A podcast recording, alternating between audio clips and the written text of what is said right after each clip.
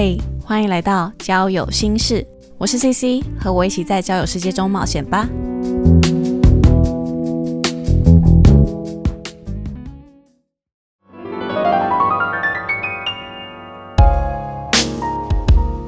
Hello，大家好，我是 CC，欢迎来到交友心事。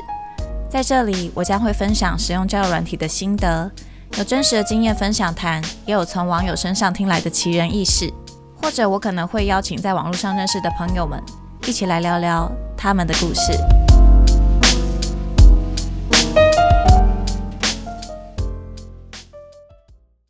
那么，首先一开始的第零集，想和大家来聊聊，为什么会开始使用交友软体呢？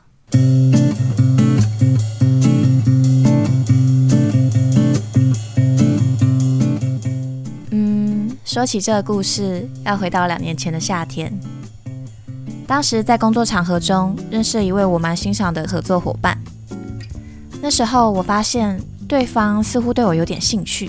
其实当时单身了半年，一心投入工作，我遇到难得欣赏的对象，对自己也有好感。其实内心非常开心，可同时觉得也很慌乱。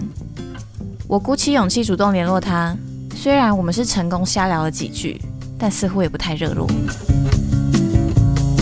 后来他约我一起出来吃饭，我开心的回应：“好啊。”在现在我看来，当时的我对自己还有很多地方不够了解，也十分缺乏社交以及与异性单独的约会经验。那我想你们都猜得到接下来发生什么事。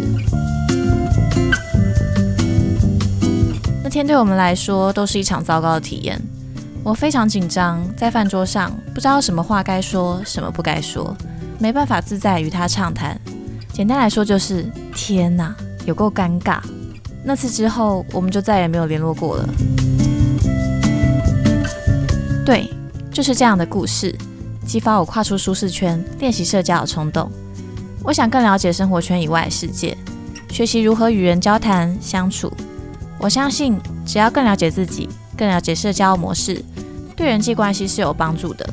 说不定还能帮我找到合适的对象呢。就这样，我开启了交友之路。在交友软体上，我认识了很多很棒的朋友，不管是异性或是同性。也许我们会一起去听很棒的 live band，也许会一起看展，一起上课。一起运动，或是一起出来玩，认识更多的朋友。其实，只要愿意敞开心胸，同时注意自身安全，我认为使用交友软体认识朋友是一个很不错的途径。以上就是我开始使用交友的契机。那你呢？